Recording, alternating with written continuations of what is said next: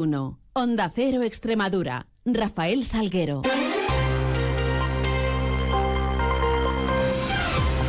Muy buenos días, son las 7 y 20 de la mañana y tenemos 10 eh, minutos eh, por delante para contar noticias de Extremadura en este viernes 27 de octubre, en donde comenzará a amanecer en la región a partir de las 9 menos cuarto, se ocultará el sol sobre las 7 y 33 de esta tarde-noche. Miramos a los cielos que nos acompañan y lo hacemos con la ayuda de la Agencia Estatal de Meteorología.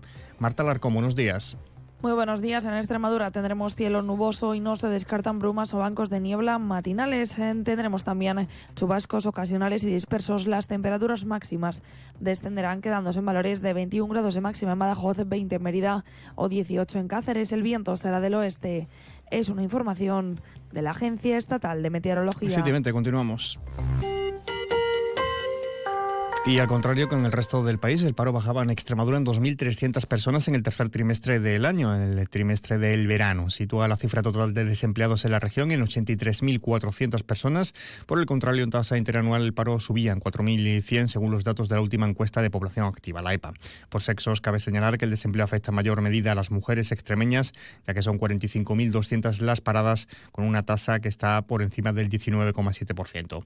Además, entre julio y septiembre creció el número de ocupados y lo hacía hasta los 421.700. Son 5.100 más que en el trimestre anterior y además supone el récord histórico de la serie en el asunto de la ocupación en Extremadura. También se incrementaba la población activa, es decir, los que quieren y están disponibles para trabajar, que en Extremadura suman ya 505.000 personas. En valoraciones políticas, los partidos de la coalición de gobierno en Extremadura, PP y Vox, se arrogaban ya esos datos positivos de la EPA, fruto, dice, de las políticas eh, del Ejecutivo de María Guardiola. Isabel García, Partido Popular, Álvaro Sánchez Ocañam desde Vox. Nos encontramos mucho más cerca de la media nacional. Os pongo en contexto. En el segundo trimestre de 2023 estábamos en 5,45 puntos por encima de la media, mientras que tres meses después estamos en 4,66 puntos de diferencia. Con ellos el Gobierno aumentó la, tasa de paro. Por tanto, ahí sí estamos viendo una diferencia en este nuevo eh, gobierno de, coalición de, Vox y PP. La contraparte la ponen ahora PSOE y Unidas eh, por Extremadura, que hablan de tendencia negativa y de peligro de que Guardiola dilapide la buena herencia recibida en materia de empleo del gobierno de Fernández Varas. Y escuchamos a Juan Ramón Ferreira, PSOE, y a Joaquín Macías desde Unidas por Extremadura.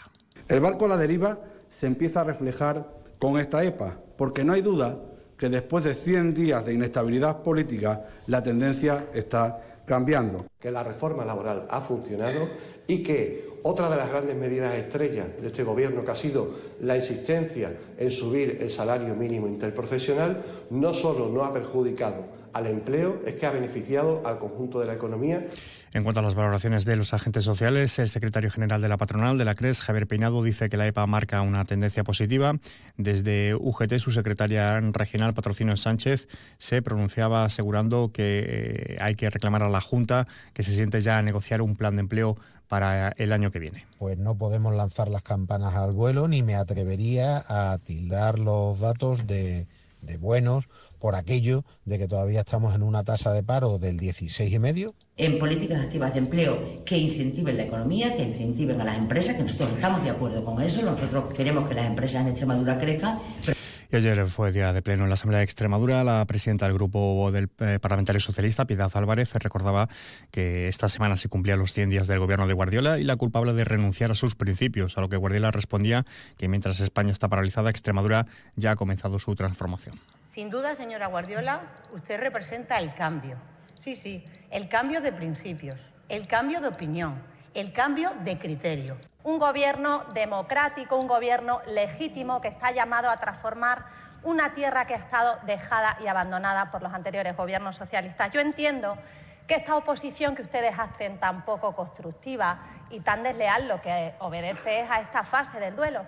También se daba cuenta de que la campaña de vacunación frente al virus respiratorio sincitial, eh, causante de bronquiolitis y neumonías en lactantes, comenzará el próximo martes, 31 de octubre en Extremadura. Por primera vez y de forma gratuita se va a vacunar a todos los bebés hasta seis meses y a los menores de dos años con factores de riesgo asociados. Está previsto inmunizar una población de 6.000 menores eh, extremeños. La consejera de Salud es eh, Sara García. Que confiere protección al menos cinco meses tras la administración de una única dosis y que está indicado en todos los lactantes en su primera temporada de VRS.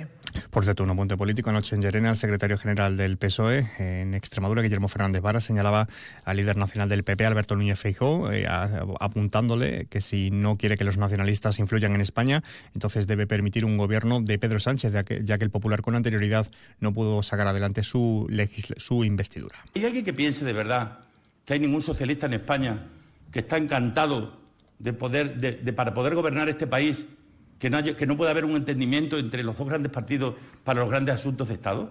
¿Hay de verdad alguien que piense que nosotros eso no lo anhelamos? Noticias en Onda Cero Extremadura. Sobre migrantes y acogidas, sepan que en la región ya, ya han llegado unos 380 migrantes procedentes de Canarias. Se ubicaban en Cáceres unos 40, Malpartida de Cáceres en torno a 140 y en Mérida alrededor de dos centenares. Precisamente a Mérida van a llegar hoy viernes otras 27 personas que se alojarán eh, también en el albergue municipal El Prado, un albergue que ya ha anunciado el delegado del Gobierno en Extremadura que se estudia ampliar ante la llegada de hasta 800 migrantes en noviembre. Ayer Francisco Mendoza además se reunía eh, con la presidenta de la Junta y varios de sus consejeros para ponerles al día de todo el proceso de acogida y acabar de ese modo con toda la polémica de descoordinación denunciada por parte de la Junta con el Ministerio de Inclusión, Seguridad Social y Migraciones. Y sucesos, un hombre de 79 años mm, presenta trauma craneal tras ser golpeado por un caballo en un accidente personal que tuvo lugar en Don. Fue trasladado en estado menos grave al Hospital de Don Villanueva, mientras un hombre de 44 queda herido, en este caso de carácter grave, tras resultar atrapado una de sus piernas por una máquina con la que estaba trabajando en una perforación ayer en el Nacional 430 en Villanueva de la Serena. Fue derivado también al Hospital de Don Benito Villanueva. Además, también les contamos que un incendio producido sobre las 11 de la mañana de ayer jueves en el bar La Marina de Cáceres provocaba cuantiosos daños eh, materiales en el local de este mítico establecimiento situado en la Virgen, en la Avenida Virgen de la Montaña. El fuego, por causas aún desconocidas, aunque podría ser por una fuga de gas o problema eléctrico, se inició en la cocina y afectó a gran parte de la estancia, también al resto del local. En esos momentos se encontraba cerrado, por lo que no hubo que lamentar daños personales. 727.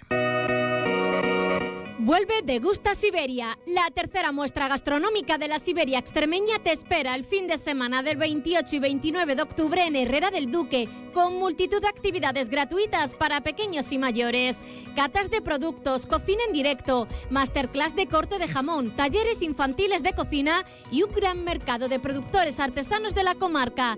Todo aderezado con folclore en directo, comedia y degustación de dulces típicos.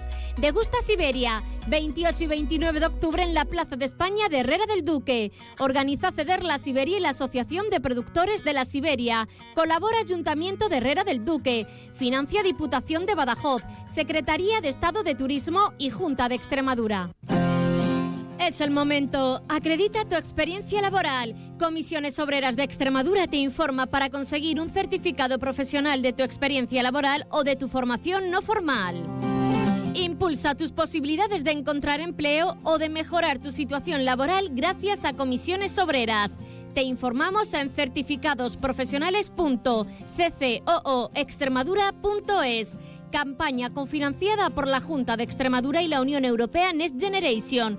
Plan de recuperación. Ministerio de Educación y Formación Profesional. Gobierno de España. Caja Rural de Extremadura, la caja comprometida con la región les ofrece la noticia económica del día. Las previsiones de la Autoridad Independiente de Responsabilidad Fiscal, la IREF, para Extremadura empeoran dos décimas en 2023 hasta un déficit del 0,4% del PIB, que sería el mismo previsto por la propia comunidad. Asimismo, en 2024 la IREF prevé que la comunidad alcance un superávit del 0,7% del PIB, mientras que la comunidad estimó alcanzar el equilibrio. Los premios Espiga de la Caja Rural de Extremadura promocionan el buen hacer y la calidad de los productos extremeños. Premios Espiga Caja Rural de Extremadura la excelencia convertida en premio.